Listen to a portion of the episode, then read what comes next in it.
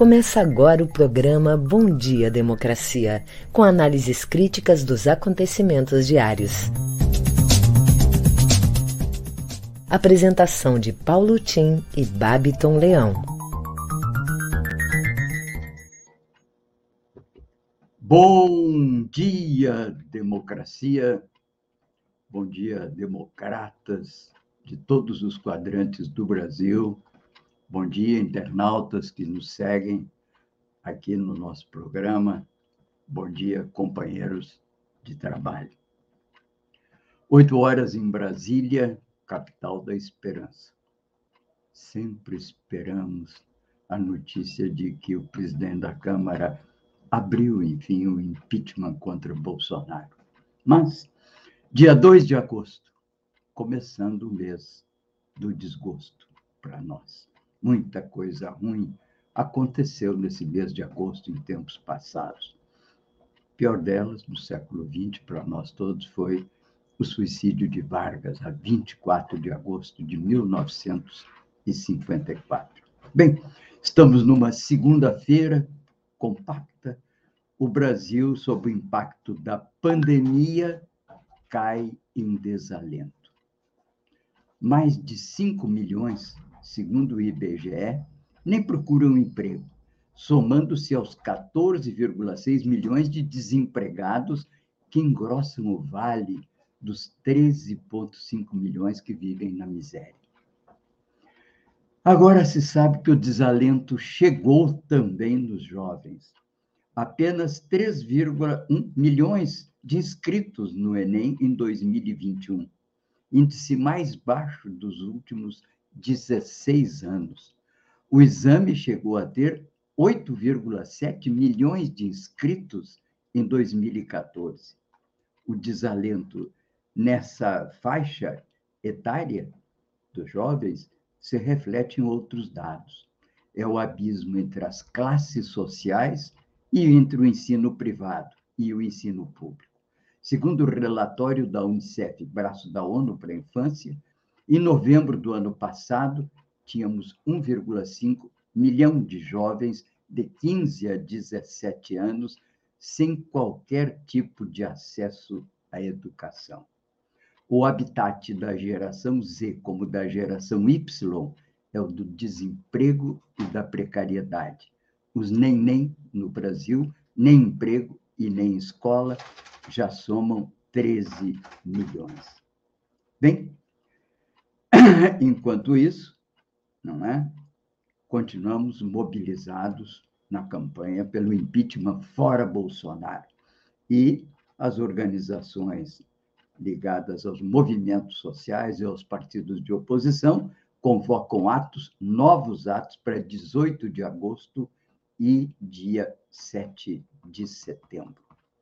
Estamos aqui, então, abrindo o nosso programa. Bom dia, democracia e eu passo rapidamente ao resumo das notícias de hoje. O vexame da ausência de Bolsonaro na inauguração do Museu da Língua Portuguesa, inaugurada pelo presidente de Portugal, que atravessou o Atlântico para nos prestigiar.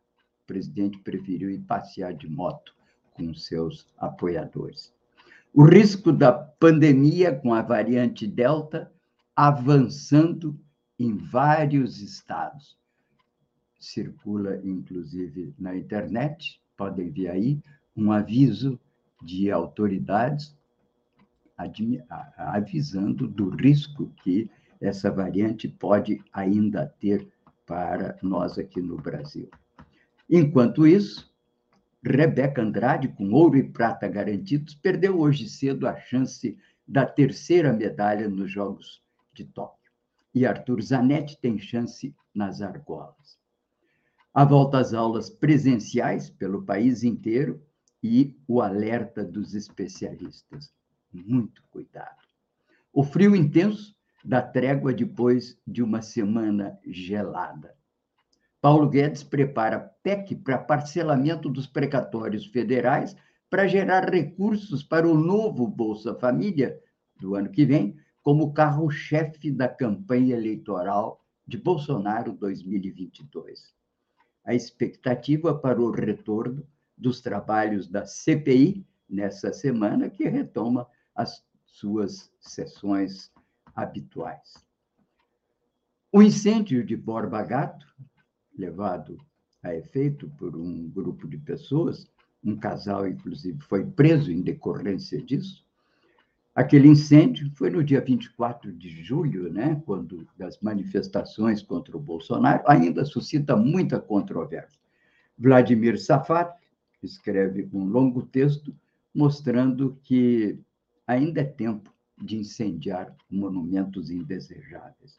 E Ronaldo Tadeu de Souza, pesquisador pós-doutorado do Departamento de Ciência Política da USP, também faz um artigo mostrando no A Terra é Redonda de hoje, mostrando a importância desse fato. O título é Derrubar o Catechon.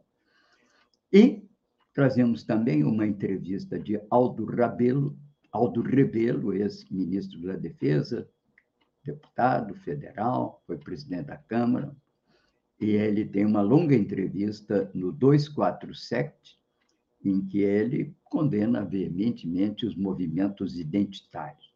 Sabemos que o Aldo Rebelo tem uma posição clássica sobre a importância dos movimentos propriamente vinculados a lutas dos trabalhadores no estilo tradicional que corresponde à sua visão é, de mundo, à sua visão política.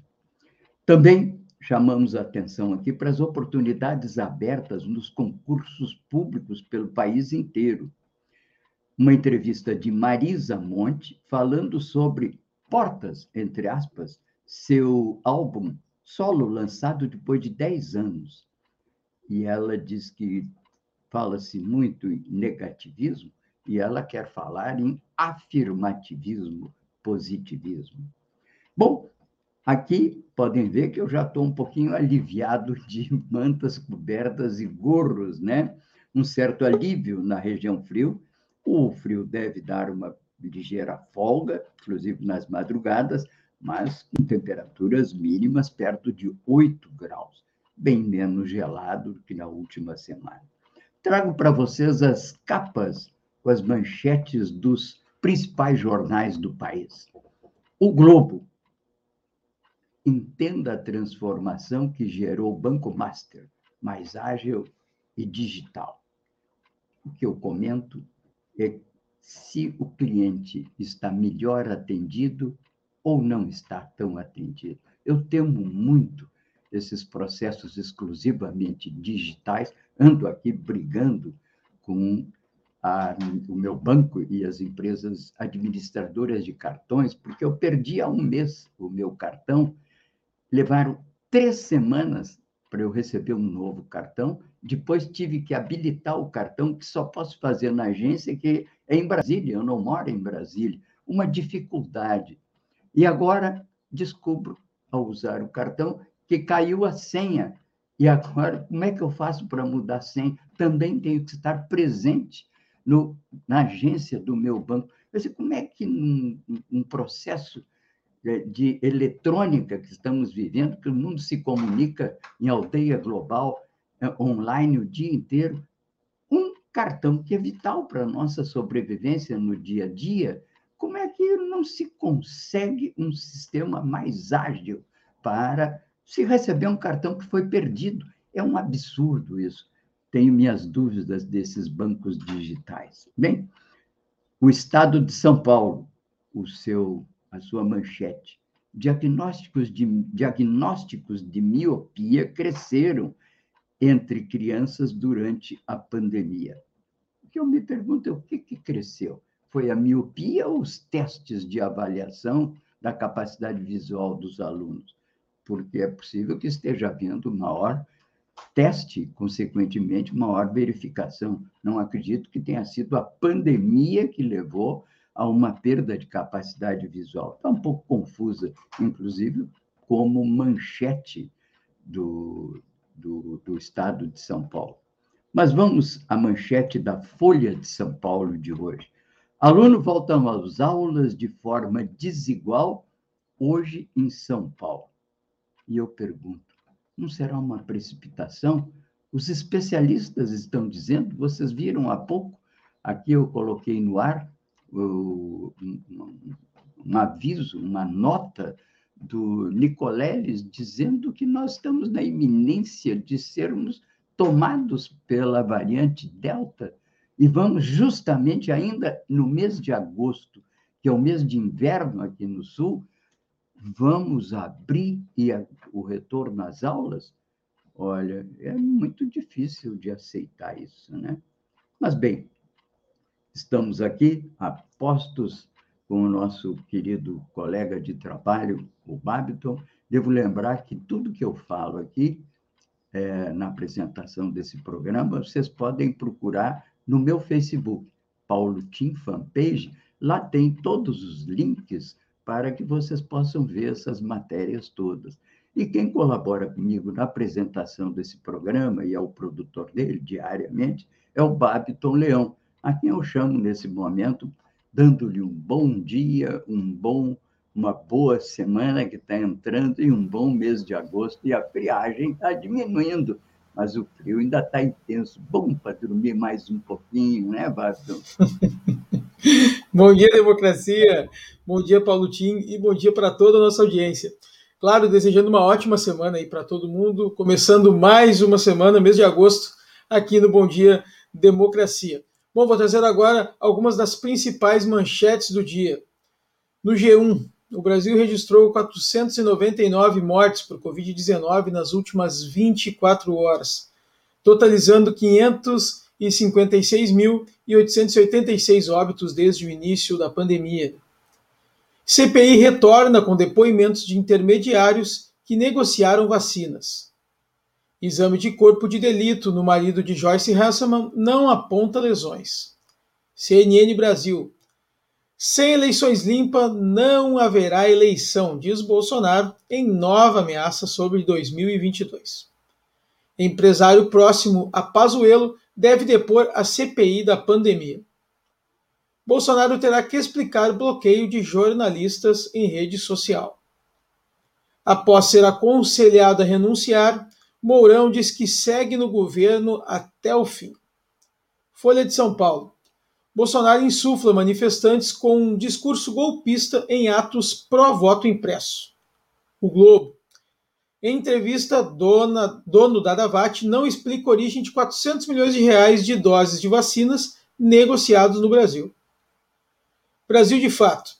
Presidente de Portugal vem ao Brasil e é ignorado por Bolsonaro e cabe a Lula a receber. Bom, no nosso programa de hoje teremos a participação da advogada e coordenadora da bancada do PT na Assembleia Legislativa, a companheira Mari Peruso, que vem trazer aqui a agenda da Assembleia nesta semana. Em seguida eu volto com o boletim coronavírus. É com você, Paulo Tim.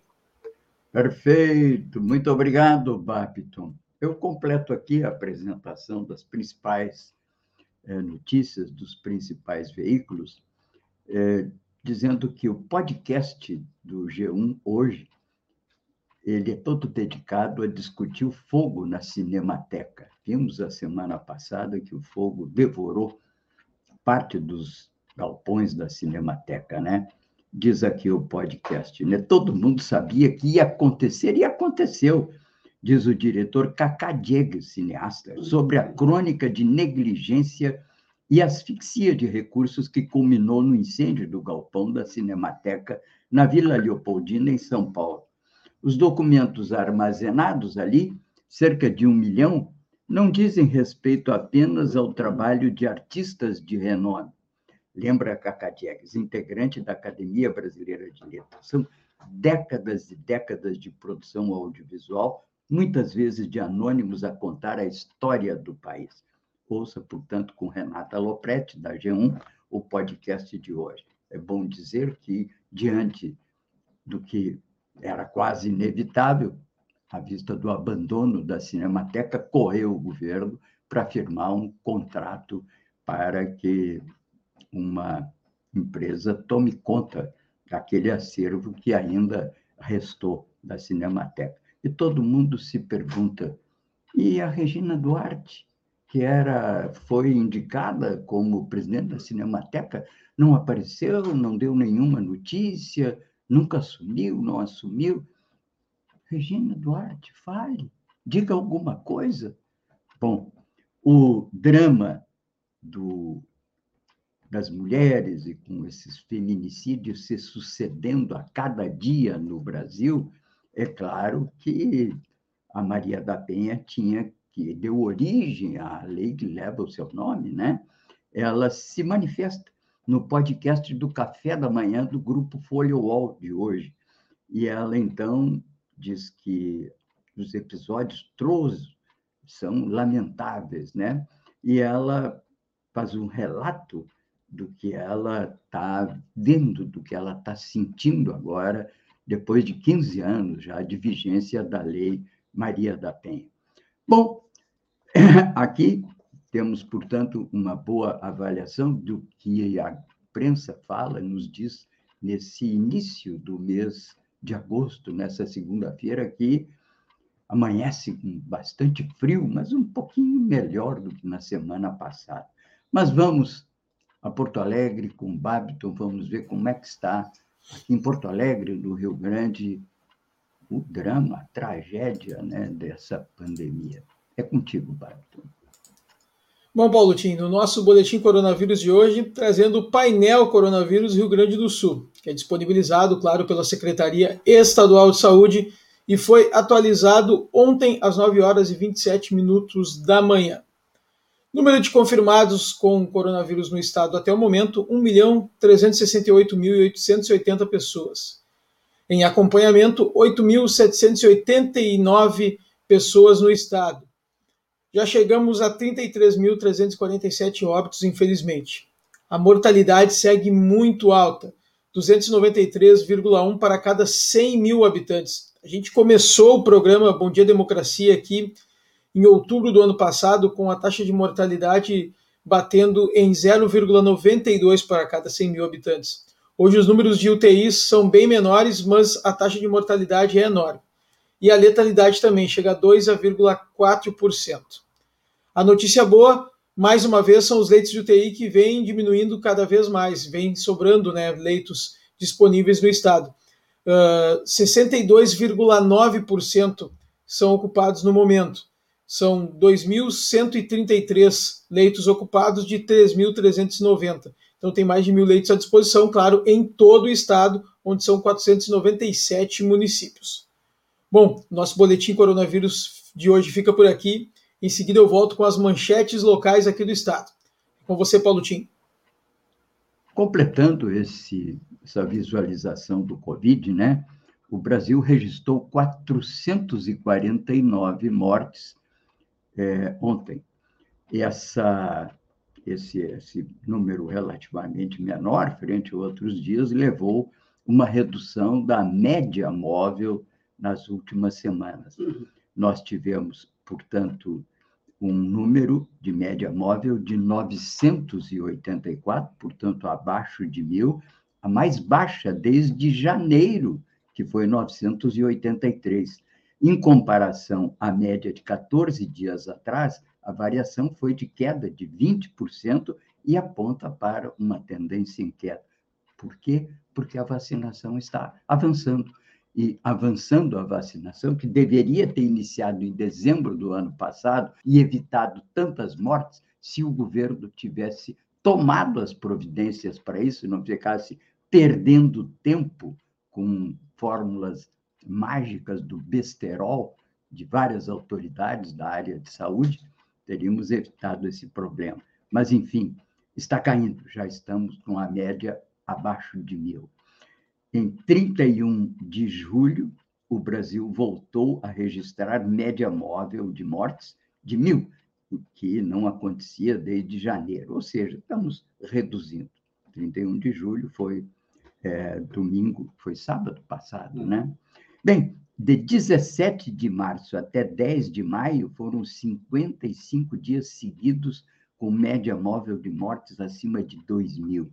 No pior momento desse período, a média chegou a recorde de 3.125 no dia 12 de abril. Apenas um estado apresenta tendência de alta nas mortes agora, é o Rio de Janeiro, uma preocupação muito grande com o Rio de Janeiro, enquanto o prefeito da cidade do Rio de Janeiro já deu data para o início das grandes festas da reabertura. Dia 3 de setembro e novembro liberou o geral. Absoluta irresponsabilidade do prefeito Paz.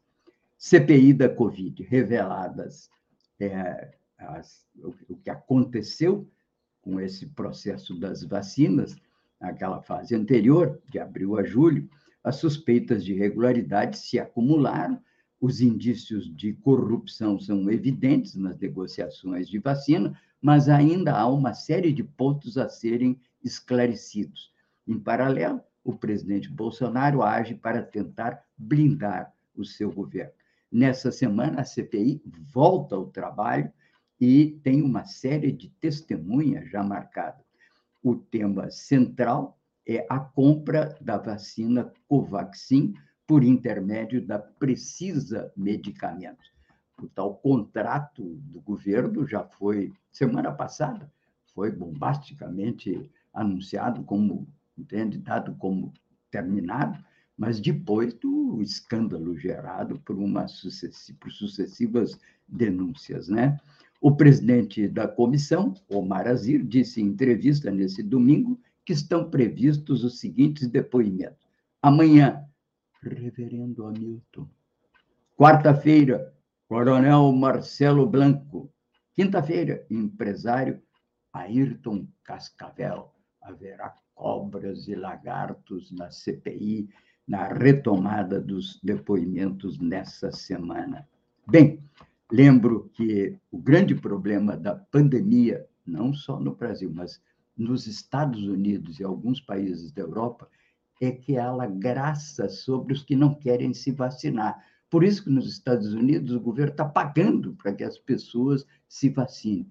Não é o caso do Brasil. Felizmente, o brasileiro, malgrado toda a campanha negacionista contra a vacina, 95 dos brasileiros se dão por felizes quando chega o dia da sua vacina estão aí os depoimentos na televisão, nos rádios, que mostram essa felicidade dos brasileiros, né? Bem, é, aqui também a, chama atenção que o Brasil acelera a aplicação de doses, já passou de 100 milhões de pessoas, tem uma média aí de um milhão por dia, mas esse número deveria, poderia ser de 2, 2 milhões e 200 para que pudéssemos chegar ao fim do ano com o pessoal adulto vacinado. Ô, Babiton, temos alguma notícia local aí, Babiton? Claro que sim, Paulo Tim. Vamos trazendo aqui agora as manchetes locais. Primeiramente com o Brasil de Fato RS, os nossos parceiros aqui do Bom Dia Democracia. Conselho Universitário da URGS pede a destituição do reitor Carlos André Bulhões primeiro museu de, de, da cultura hip hop da América Latina será inaugurado em Porto Alegre. Conselho Universitário da URGS aprova a nota de apoio ao impeachment de Bolsonaro. Jornal do Comércio. Vacinação contra a Covid-19 chega a pessoas de 29 anos nesta segunda-feira em Porto Alegre. Rio Grande do Sul recebe mais 303 mil doses da vacina contra a Covid-19. Correio do Povo. Porto Alegre desmonta a estrutura do Gigantinho e descentraliza acolhimento da Operação Inverno. Em Gaúcha ZH. Com o centro de reabilitação revitalizado, Hospital Santa Ana celebra três anos. Crianças e adolescentes com deficiência fazem test drive na nova pista de skate na Orla do Guaíba. Em sete meses, Porto Alegre registra o dobro de casos de dengue em comparação com todo o ano de 2020. Duas pessoas têm teste positivo para a Covid-19 após festa autorizada sem máscara e distanciamento na capital. Em seguida, eu volto com as notícias do matinal. Com você, Paulo Tim. Pois é.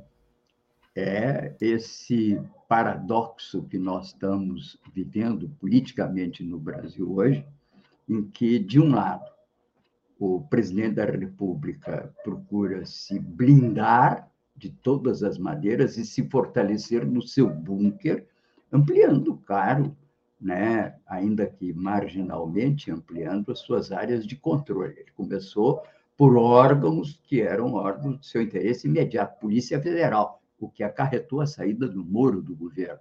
E foi ampliando, ganhou segmentos amplos na esfera do poder executivo, inclusive ganhou, não é, o apoio da Procuradoria Geral da República, que não abre nenhum processo contra ele. Depois ampliou também sobre o Supremo, indicando seu primeiro-ministro, que tem votado indefectivelmente a favor dele. Também contribuiu decisivamente para a eleição do presidente da Câmara e Senado.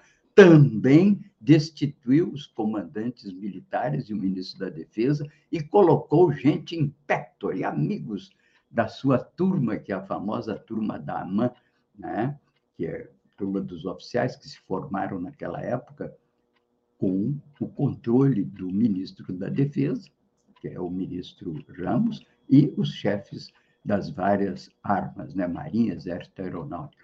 Mas se por um lado acontece isso, e ele estendeu também sobre vários outros segmentos, como as universidades, desconhecendo as listas tríplices, eleições e as preferências do universo acadêmico. Isso está trazendo no universo acadêmico uma resistência, que é o que está acontecendo aqui no Rio Grande do Sul, em que esse Bulhões praticamente está isolado do universo da Universidade do Rio Grande do Sul. Portanto, esse é todo um processo que vai se desenrolando. O presidente Bolsonaro, claro, ele reconcentra uma capacidade de influência direta que tem a ver com a sua expectativa de reeleição no ano que vem. E ele já está, inclusive, agora, por exemplo, a uma PEC preparada para não pagar os precatórios de servidores federais que já ganharam da justiça, às vezes, processo de 20 anos, que é para não pagar os precatórios e gerar recursos para o pagamento, além da, da, do, do dito teto de gastos, para melhorar o Bolsa Família e criar, então, aí um, um cavalo de batalha né, para a campanha de Bolsonaro é um processo que nós estamos vivendo, de tensionamento desse paradoxo. Ele vai perdendo influência na opinião pública. Hoje, esse placar está em torno de 25%, 75%. E tudo isso que nós temos falado se incorpora nisso. Ele aposta nos 25%, ele governa para os 25%, ele acredita e vai chegar certamente ao pleito de 2022, se não houver impeachment, acreditando que esses 25% poderão levá-lo à reeleição. É uma minoria que hoje comanda o país e que procura se eternizar no poder com essa atitude do Bolsonaro. Mas, bem, precisamos também ver as notícias, além das manchetes, as notícias hoje aí, Porto Alegre, Rio Grande do Sul. O que, que você manda aí, Babton? Vamos trazendo aqui, Paulo Tim, as notícias do nosso parceiro Matinal. Trazendo então a primeira: sem gigantinho, prefeitura descentraliza acolhimento da operação inverno. Com a estrutura do gigantinho desmontada, a prefeitura encaminha pessoas em situação de vulnerabilidade para paróquias, albergues e abrigos. Na madrugada de domingo, quase 500 pessoas foram acolhidas pela rede que reforçou a Operação Inverno. Com as 125 vagas abertas nas paróquias e o aumento de outras 50 em pousadas conveniadas, a medida de 500 vagas por noite está mantida. Com mais chuva e frio menos intenso, agosto começa com dias mais agradáveis, mas terá temperaturas mais baixas na comparação com o mesmo período de anos anteriores. Para enfrentar o final do inverno, o movimento Poa que Doa, que reúne as campanhas do agasalho e do alimento, segue neste mês. Mais gente com fome em Porto Alegre. As pessoas em vulnerabilidade social mais que duplicaram na rua. A afirmação é da coordenadora da ONG Centro Social da Rua, Letícia Andrade, em entrevista ao Sul 21. Um dos efeitos colaterais da pandemia esse aumento ainda está sendo contabilizado pela Prefeitura, mas já é denunciado por ONGs e representantes de pessoas em vulnerabilidade social. Acontece por um movimento sazonal ao longo do mês também. Abre aspas. muitas pessoas que moram em vilas e comunidades só têm o local de morar mesmo. Têm vindo para o centro para pegar comida e material de higiene. Fecha aspas, explicou Andrade.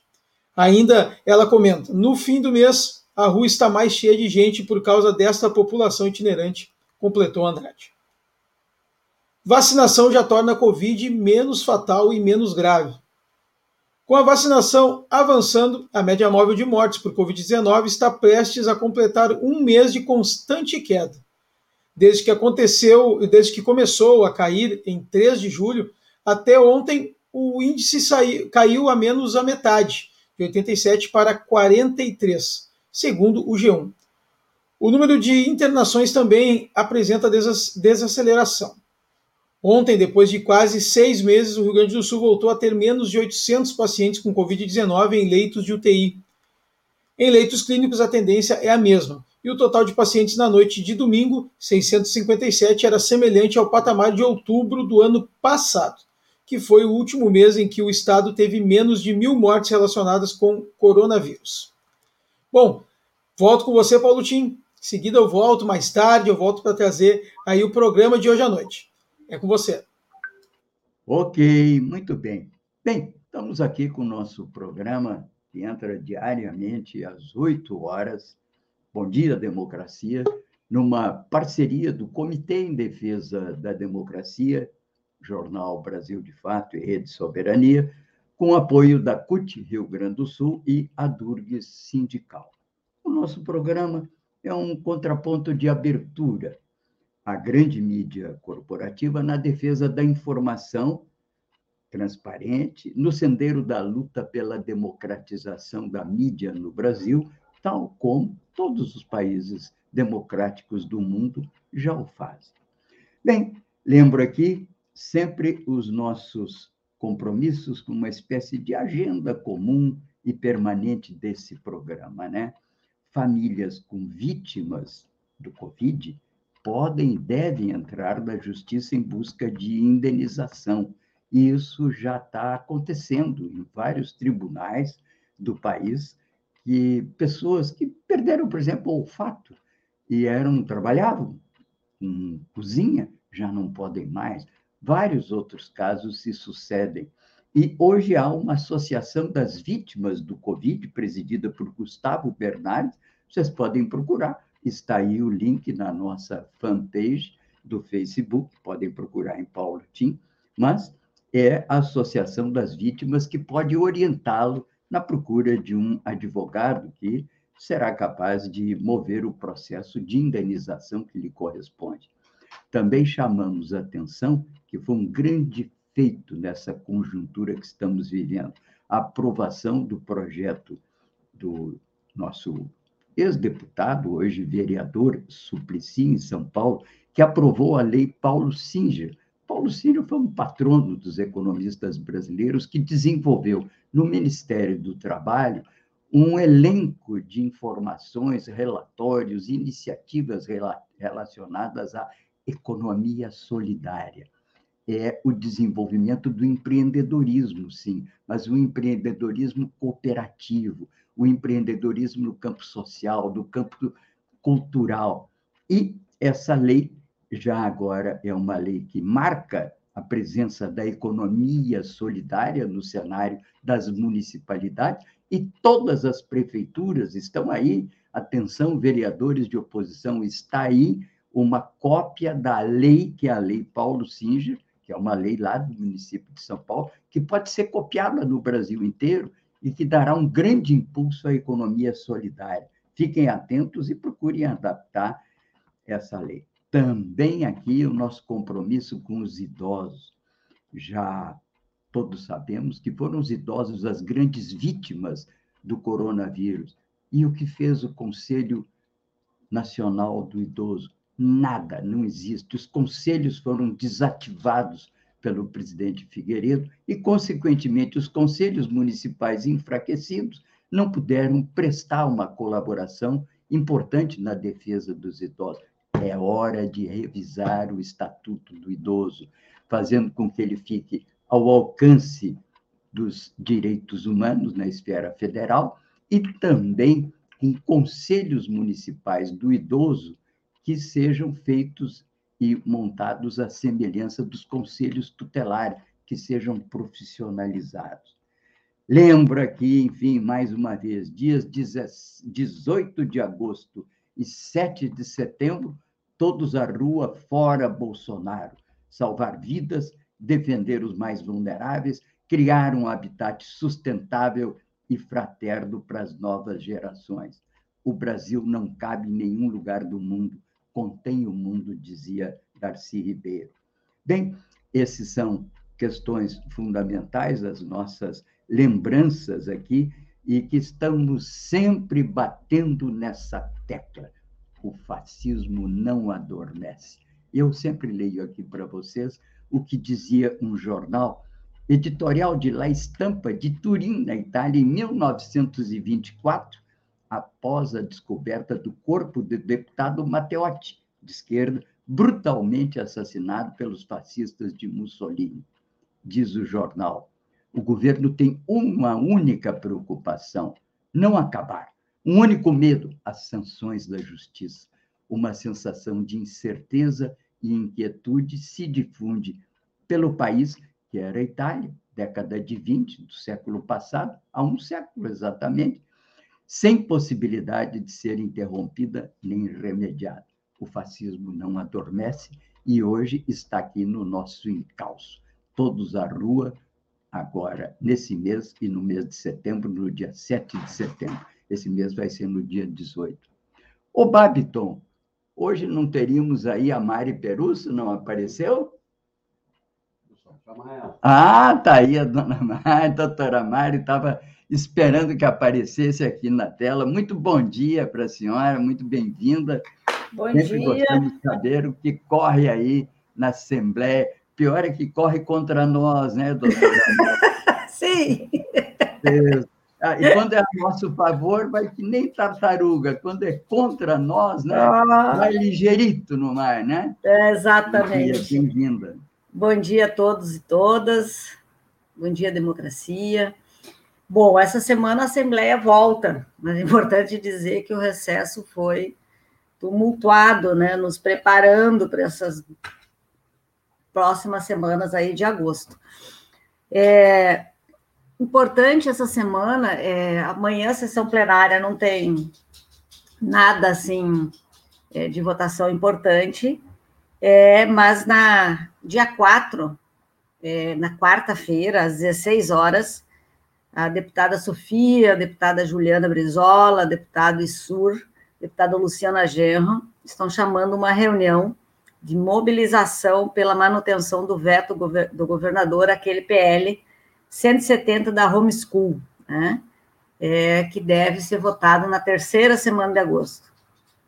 É, dia 4 também, à noite, nós estamos fazendo uma reunião na Comissão de Serviços Públicos sobre o PL 115, que é o crédito emergencial para agricultura familiar. A gente tem debatido a questão da renda, né? É crédito para as empresas, renda básica, mas para a agricultura está sendo fundamental, porque a agricultura familiar está passando um momento bem difícil, né? Todos os financiamentos, todas as atenções são para o agronegócio. E, e aí uma curiosidade, né? Nós que mais produzimos soja e o azeite de soja foi o que mais subiu, o maior o preço na cesta básica.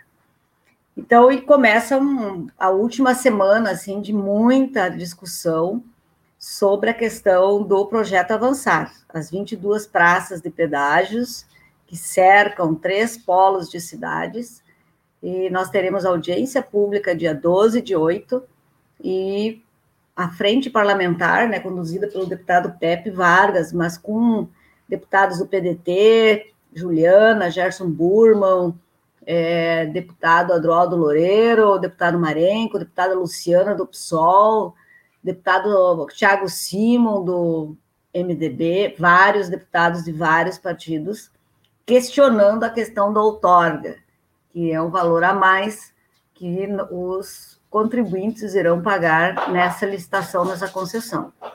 E a mais grave, que tem a, todas as três são graves, mas tem uma que é muito grave nesse momento, que é a RS 118, recém-terminada com recursos públicos do estado do Rio Grande do Sul. Essa, diz os moradores de Alvorada e Viamão, esse, as praças de pedágio vão fazer uma verdadeira apartheid, né? Nessas comunidades para se comunicarem com a própria capital e outras cidades. Então, iniciamos o mês de agosto com várias pautas, é o mês da questão da Corsã. Conseguimos na sexta-feira que os prefeitos da Grampal, da região metropolitana, pedissem ao governo a retirada do regime de urgência para não votar no final do mês que o processo de regionalização da Corsã tem vários erros, várias ilegalidades. Os prefeitos estão muito preocupados em sair esse processo sem sequer ter base jurídica para tal. Então, é isso que a gente está vivendo e iniciamos aí amanhã já com sessão plenária e todas as sessões. Vale lembrar que aqui o Comitê de Democracia se envolveu muito e na quinta-feira deve ser lido também o relatório do PL da renda básica, o 74, ou nesta semana ou na próxima. Aí precisamos ver os próximos passos de mobilização para essas questões. Queria agradecer a vocês. Bom dia, democracia. Até segunda. Bom dia, bom dia. Mas antes que você vá, deixa hum. eu fazer uma pergunta, doutora Mari. Sabe quanto aumentou o óleo de soja nesse ano? Mais de 35%. 84%. é que você falou, né? Quer Sim, dizer, foi. Estimula-se a exportação do grão da soja, né? O Rio Grande do Sul é um produtor, exportador, está aí a Lei Candir favorecendo isso, e com isso desestimularam-se eh, os investimentos e as fábricas de refino, né? É. De, de, de, de, que já era um absurdo, porque era o refino bruto, né? É, e agora é grão exportado, é, grão direto. E o óleo de soja é o que as pessoas mais consomem, exatamente é, isso. Qualquer dia não vai ter uma lata de óleo de soja nacional. Provavelmente deve vir tudo da China, né? Vai é. ser o, o, o, óleo de soja minjin, o óleo de soja shoyu, o óleo de soja limpial, né? Porque as nossas fábricas foram para o Beleléu, né? Exatamente. No caso americano, eles mandaram empresas americanas para lá, ainda pelo menos mantiveram a marca. Nós nem isso não estamos conseguindo fazer não. isso, perdendo a nossa capacidade de manter as nossas marcas tradicionais, né, que vão, vão indo-se embora. Lembra da Varig, né? Foi-se a Varig, era uma marca que só a marca valia, era um patrimônio internacional. É. Faz tudo. Bem, obrigado. Então. Bom dia, bom dia, boa luta, boa Desculpa semana para nós, que a gente tem energia para enfrentar tudo isso. É, tchau. Bom dia, tchau, Ti, tchau. Bom, essa é a realidade que nós estamos, lamentavelmente, vivendo, né? Tenho falado aqui sempre nas guarda, as quatro grandes tensões, quatro grandes crises que estamos atravessando e vamos atravessar talvez ainda todo ano que vem. O Covid, a crise hídrica, com reflexos na conta de luz e risco de apagão. Então, imaginando que em novembro dificilmente vamos escapar do apagão. Temos também a crise, que é a crise socioeconômica, né?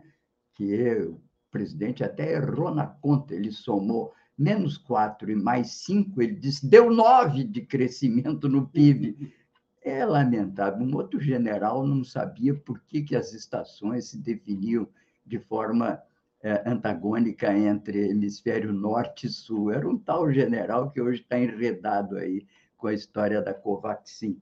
Mas, bem, antigamente, nos meus tempos de ventura, como dizia um velho tango, entende? Parece que o ensino nas academias militares eram um pouco melhores, né? Produziram homens como Benjamin Constant, como Rondon, como Marechal Deodoro, como Nelson Werneck Sodré, um dos grandes historiadores brasileiros. Enfim, parece que não está tão bem. Mas eu queria chamar a atenção nessa questão da tensão da crise socioeconômica, que saíram os resultados da pesquisa de emprego e desemprego do IBGE. que é feita com base no PNAD, Pesquisa Nacional de Amostragem para Domicílio. Quem não gostou nadinha dos resultados dessa pesquisa, que mostra que temos 14,5% 14%, 14,5% de desemprego, que corresponde numa força de trabalho de 100 milhões a 14,5, 6 milhões de desempregados. Quem não gostou foi o Paulo Guedes. Em vez de fazer uma revisão das suas concepções sobre política econômica, ele resolveu queimar o mensageiro, como dizem todos os órgãos de imprensa. Então, ele mandou fuzilar o mensageiro e disse que a pesquisa da idade da pedra lascada.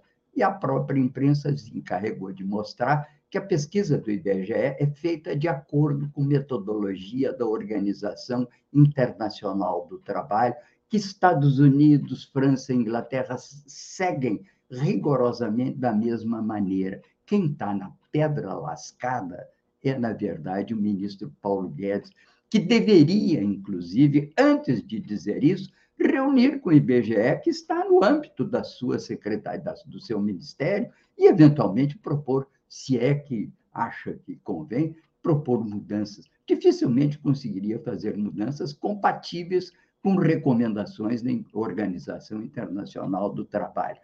Tudo isso para tentar encobrir o fato de que há desemprego no Brasil. E, além do desemprego, há um desalento, um desalento em torno de 5 milhões de pessoas.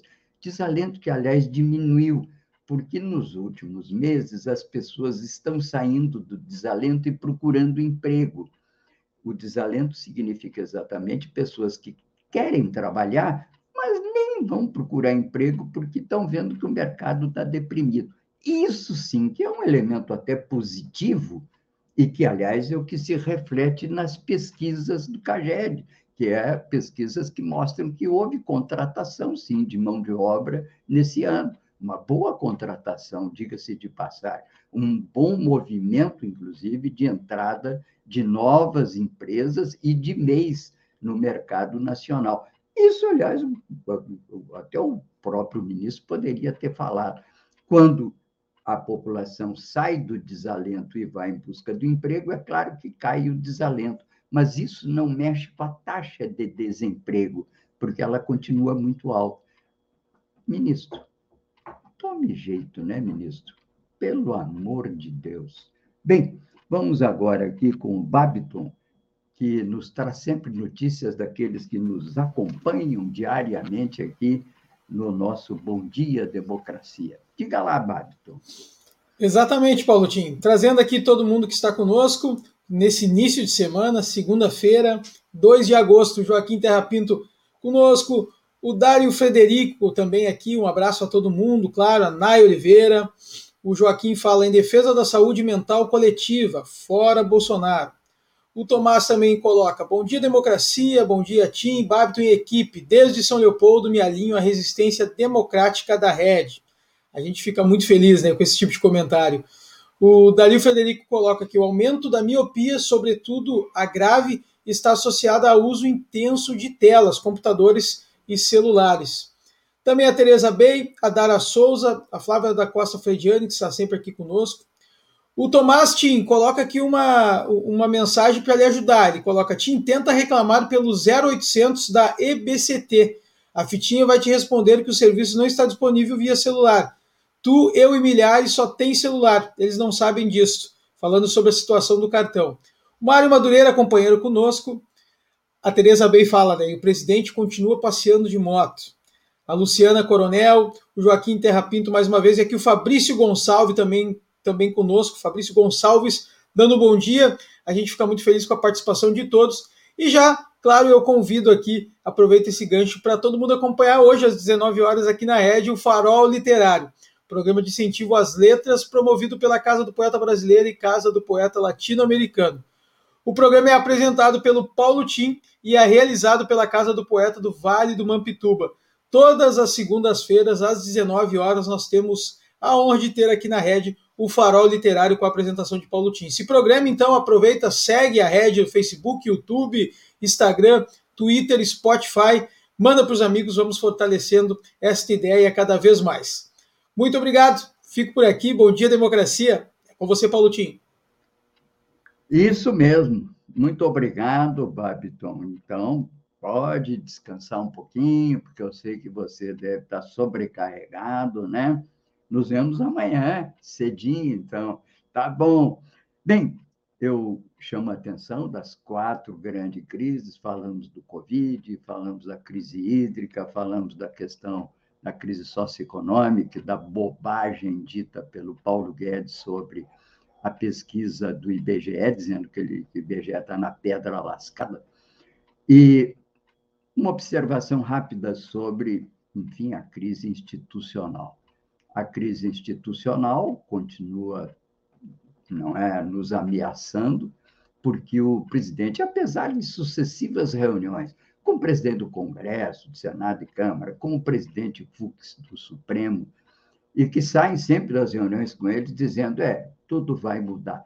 No outro dia, ele abre as baterias de novo, seja contra o Congresso, agora voltou de novo as baterias, com esse negócio do voto impresso, ele volta as baterias contra o presidente do TSE, que é ministro do Supremo também, que é o ministro Barroso. E isso, claro, traz uma tensão muito grande. O ministro Fux, presidente do TSE, diz que estuda hoje uma resposta ao presidente Bolsonaro. E isso é mais lenha na fogueira desse conflito, que não é nem entre oposição e governo, é conflito institucional entre os poderes.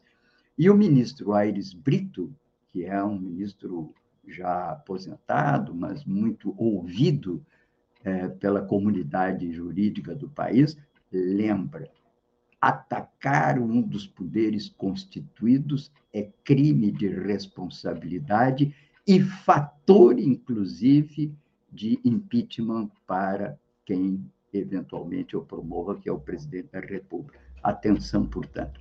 Nessa mesma linha, um artigo é, diz que declive institucional na direção do passado autoritário é um risco. É um artigo que está no Ecodebate, de Gaudêncio Torquato, um cientista político muito conhecido, está sempre na mídia, e que diz que estamos realmente reacendendo uma discussão sobre a militarização do governo diz ele, nunca tantos militares foram convocados para integrar a linha de frente da máquina governamental. O ministro da Defesa, Braga Neto, fez um desmentido que não apagou a fogueira. Disse que não disse que o Estadão publicou. Se não for aprovado o voto impresso, haverá eleição. Eu faço até uma correção. Eu falei antes em ministro da Defesa, ministro Ramos, é o Braga Neto. O ministro Ramos está na Secretaria agora foi destituído da Casa Civil, que passou a ser ocupada pelo Centrão, nessa nova fase. Né? Eu descobri aqui, vendo um vídeo da Academia Brasileira de Letras, que lá em meados do século passado, em torno de 1860, Urbano Duarte, que foi um dos ocupantes da cadeira 12, ele lembra e fala numa das suas obras, né, que já naquela época tinha um centrão, e eles diziam assim, um dos seus personagens, eu sou de um partido que procura tirar partido do partido que está no poder. Ou seja, parece que essa história do Centrão vem de longa data no Brasil. Né? Bem, esses são os riscos, enfim, que estamos vivendo na esfera institucional, para não falar, claro, das tensões sobre a, a, a governo e oposição. Né? Bem, aqui eu queria destacar sobre as Olimpíadas, já falamos bastante, nosso, nossas congratulações a essa jovem paulista, né, que foi a Rebeca Andrade, que revelou e nos trouxe um grande ânimo para o, a ginástica no Brasil. Né? Ela hoje não foi feliz, mas ela honrou a sua presença naquele certame lá das Olimpíadas de Tóquio. Chama atenção também do risco às voltas aulas, que hoje se inicia né, em todo o país, sobretudo em São Paulo, sem os devidos cuidados. Né? Também um destaque aqui para oportunidades com empregos públicos. Pelo menos 160 concursos públicos do país estão com inscrições abertas, diz o G1. Você quer saber quais são? São 30.750 vagas em vários níveis, e salários chegam até a R$ 30.404 na Procuradoria-Geral do Estado de Alagoas. 90% dos candidatos a emprego aceitariam até ganhar menos que o desejado para voltar ao mercado de trabalho. Junto com isso, também, oito empresas, grandes empresas, abrem vagas de emprego, estágio e trainee. Tudo clicando no G1, está aí na minha fanpage, o link, caso vocês assim o desejem. Chama atenção também que a EPET, Associação dos Engenheiros da Petrobras, sobretudo através dos ex-presidentes da empresa, como o geólogo Guilherme Estrela, considerado o pai do pré-sol, volta para a campanha do Petróleo é Nossa, denunciando o desmanche da Petrobras e, com isso, a possibilidade de fazer dos investimentos daquela empresa o carro-chefe da reindustrialização do Brasil como estratégia de desenvolvimento capaz de levar a níveis superiores de afirmação soberana e melhoria e garantias para a nossa população. Enquanto isso, Ricardo Bergamini, um economista neoliberal, conservador, sempre traz informações relativas ao custo da dívida e diz que inflação e juros são iguais a afogamento, a uma profundidade de dois metros, ambos matam e ele diz que existe a taxa de juros Selic, divulgada pelo Banco Central, que é uma taxa de referência para um dia, em 2021, 4,25. A outra taxa, diz ele, é de longo prazo negociada pelo Banco Central com grandes investidores, que nos 12 meses de junho de 21 foi 7,18% ao ano, sendo de 7,66% ao ano para a dívida interna em poder do mercado e 2,70% ao ano para a dívida externa. Ele quer dizer com isso que uma dívida pública de 7 trilhões de reais, com juro de 7,18%, significa 490 bilhões de reais por ano de juros. Isso é um economista conservador que o fala e o diz, mostrando as informações do próprio governo. O resto é tergiversação. Esse é o grande problema do Brasil, o rentismo. Meia dúzia de pessoas detém 10 trilhões de reais aqui no Brasil, mais 2 trilhões em paraísos fiscais, e esses 10 trilhões lhes rendem anualmente 30% ao ano de juros, cerca de 3 trilhões de reais ao ano. Sabe qual é a massa salarial do Brasil calculada pelo IBGE? Está aí, na PNAD, 200 bilhões de reais, que é o que 100 milhões de pessoas ganham ao ano.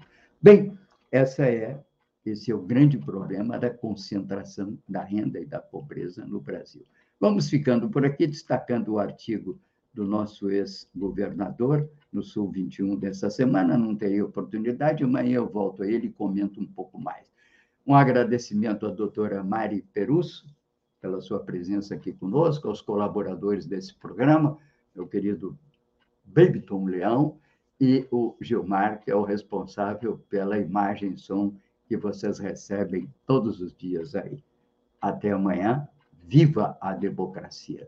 Atuando em todo o território nacional desde janeiro de 2021, o Portal da Vacina se tornou uma das principais referências no combate à Covid-19 e na luta pela vida. Um trabalho contínuo com campanhas publicitárias e divulgação de informações apuradas e atualizadas sobre a pandemia. Mas o sucesso do portal se deve à extensa rede apoiadora que participa ativamente na produção e principalmente no compartilhamento do nosso conteúdo. Hoje somos mais de 100 entidades, com representantes de toda a rede sindical, associações, institutos, movimentos sociais e empresas, unidas em prol da vida, das vacinas, contra a fome e as misérias advindas da pandemia do novo coronavírus. Quando tiver contato com algum conteúdo do Portal da Vacina, Saiba que ele é fruto de um trabalho sério, pesquisa e, mais do que tudo, dedicação de centenas de entidades, representando milhões de cidadãos brasileiros. Juntos, nós vamos vencer essa pandemia.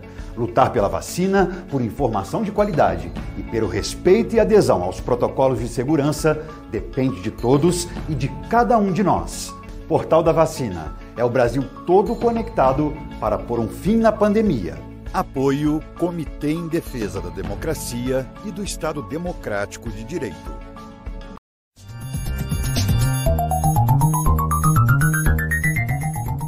Este foi o programa Bom Dia Democracia.